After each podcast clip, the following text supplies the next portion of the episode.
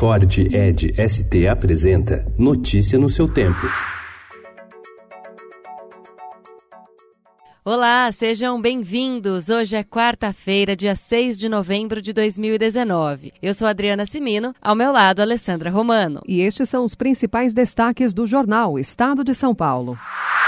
O ministro da Economia Paulo Guedes fez até agora sua mais ambiciosa aposta em reformas para tentar resolver os problemas estruturais das contas públicas do país. O pacote muda a lógica do gasto público, com o aumento da autonomia orçamentária de estados e municípios, desobriga o dispêndio com despesas obrigatórias e traz medidas de ajuste focadas no servidor público, com possibilidade de redução de jornada de trabalho e salários. O governo federal também propõe que municípios com até 5 mil habitantes e cuja arrecadação não atinja 10% da receita sejam extintos. A estratégia foi construída para permitir que as contas públicas se ajustem até 2026. Para conseguir o apoio dos parlamentares e aprovar as medidas mais duras, Guedes acenou com a transferência de 400 bilhões de reais de recursos da exploração de petróleo para estados e municípios ao longo dos próximos 15 anos.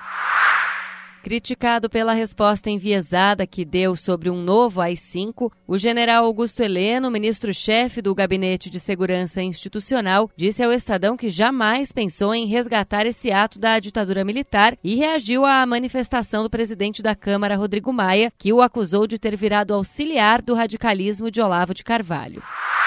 Medida provisória a ser editada pelo governo deve prever multa de 20%, em vez dos atuais 40% sobre o FGTS em caso de demissão sem justa causa nos contratos do programa para estimular a geração de empregos. A nova modalidade será restrita a jovens de 18 a 29 anos no primeiro emprego e às pessoas com mais de 55 anos. Também haverá limite de remuneração de um salário mínimo e meio. A Polícia Federal pediu ao relator da Operação Lava Jato no STF, o ministro Edson Fachin, a prisão temporária da ex-presidente Dilma Rousseff em inquérito que apura a possível compra de apoio do MDB para a eleição dela em 2014. Fachin negou o pedido, mas permitiu que seja tomado o depoimento de Dilma. Vale omitiu dados de barragem em Brumadinho, diz agência. Corinthians acerta com Thiago Nunes para 2020.